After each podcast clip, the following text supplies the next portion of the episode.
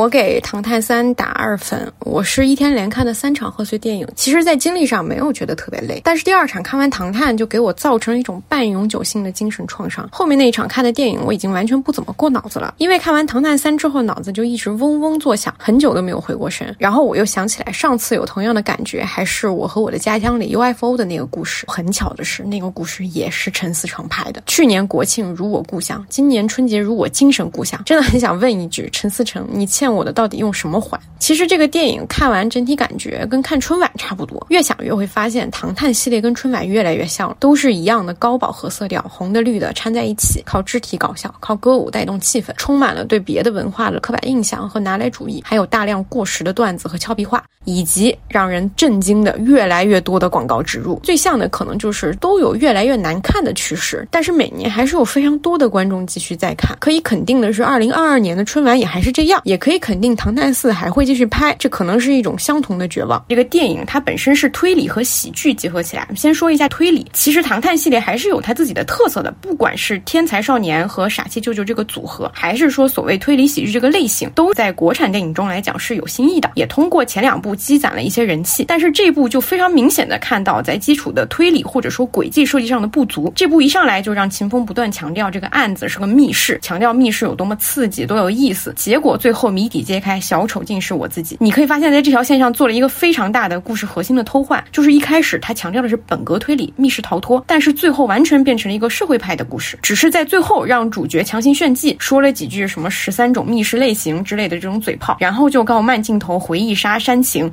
以及日本演员的演技来撑起这个案子的收尾。这部分就完全可以看出，《唐探》系列最开始最吸引观众的轨迹和推理，其实已经在而衰、三而竭了。单元。故事不好看怎么办？就主线故事来凑。整个电影一开场就故弄玄虚的告诉你说秦风在做噩梦，然后在闯关的部分加重这个悬念。最终你会发现，支撑大家看到最后的其实是 Q 是谁，Q 要做什么。但是 Q 的这部分在最后只是用一个近乎于搞笑的方式结尾，把这个悬念和对决又留到了下一步。你不能说他是完全在挖坑，但是确实是看了个寂寞。然后再说所谓的喜剧，大过年的大家要求都不高啊，比较热闹，然后图个开心。但是《唐探三》的热闹已经到了一种令人生理不适的。级别非常吵闹的打斗情节是无休无止。王宝强饰演的唐人这个形象越来越有一种神丑的味道，因为你会发现这个人物几乎承担了片子一大半的喜剧功能，但他的喜剧感完全是肢体性的，而且没有任何的递进和创新。片子里竟然还仔细拍了他坐船的时候跟别人相对呕吐的情节，我就不明白这段的意思是什么？是让观众也要产生生理反应，在电影院也得打开呕吐袋吗？全片唯一可以说得上是比较幽默的桥段，就是医院停尸房那一段，但是其实也是非常老套和常规的。设计了，然后除了这一小段以外，其余的所有时间就视觉污染和精神污染齐飞，东京共横店一色。另外，我很不舒服一点就是这个片子里充斥着导演对日本文化的刻板印象。大家都能发现啊，这个并不意外，他拍任何一个城市和文化都是差不多的。我当时吐槽我和我的家乡里 UFO 的故事的时候，还在想是不是因为他拍的是我的家乡，所以我条件反射的觉得他不懂，拍的不对。但是通过《唐探》这个系列，其实就能发现，他就是不加思考的拿某个地方最最最刻板的那些关键词。来进行一个组合拼贴，没有没有任何的深入思考。这一步更多的是超出了刻板印象的范畴，简直是带着某种恶意。他故意的在夹带一些私货，比如说二次元这个元素，他非要让欺负木村问两个主角，cosplay 文化是我们的国粹，你们有没有？然后主角就要 cos 葫芦娃，证明我们也有深入人心的动画 IP。然后就是在东京的这个故事里，有比其他，比如说像泰国、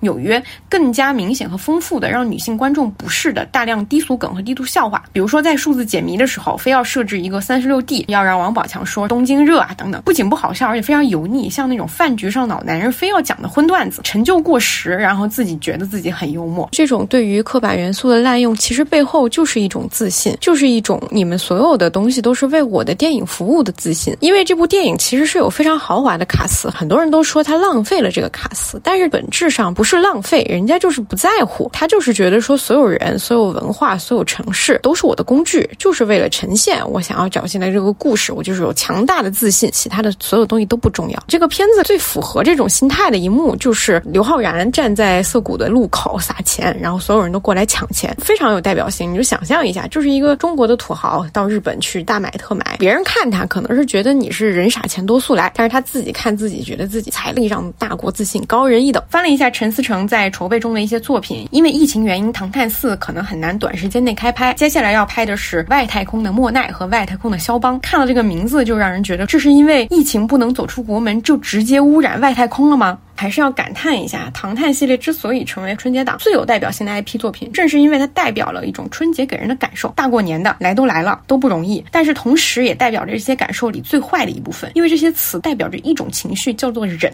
因为知道观众要求不高，所以我用最简单的肢体搞笑和各种元素的混杂来吸引你买票。一旦进入了电影院，那就是来都来了，票房就到手了。看到结尾，再给你一个温情歌曲 MV，抚慰疫情创伤，假装世界大同。其实你看豆瓣打分就能发现现。很多时候我们会说，因为某某加一星，它就是这么算计的。你看看这些元素：日本名演员、金曲 MV、IP 基础、某一个小的巧妙桥段、串联宇宙，这么多个点，你总不好意思给我打一星吧？其实我们可以想一想，趁着这种来都来了的情绪获利的是什么人？就是那些精于算计、算准了你不会计较的人。正是因为如此，才让这样的电影成为了目前春节档的票房冠军。真的不能再忍了，过年又怎么样？来了也能走啊！